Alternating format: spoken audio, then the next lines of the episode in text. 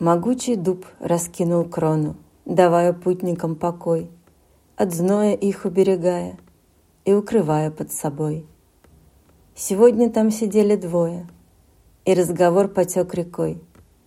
У старца с длинной бородою спросил, подумав молодой, «Ты много жил и много видел, молчишь всегда, храня покой, но надо мне ответ услышать, прошу, поговори со мной, скажи мне, ну зачем мы смертны?» Я не могу спокойно жить, когда я думаю о смерти.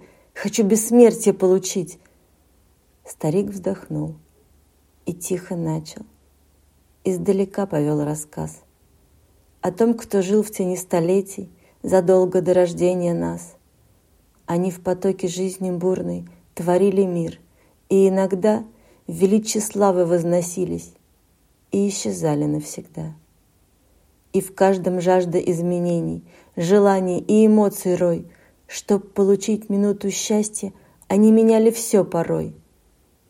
Ты жаждешь жить, менять, меняться, любить, дерзать, идти вперед. Но это все дорога к смерти. Лишь то, что смертно, то живет. В бессмертии вечном, неизменном Застынет самой жизни свет, Где правит вечность, нет стремлений — там радости и счастья нет. Живи сейчас, вставай и падай, и все вершины покорив, вкус жизни лишь познать сумеешь, дыхание смерти ощутив.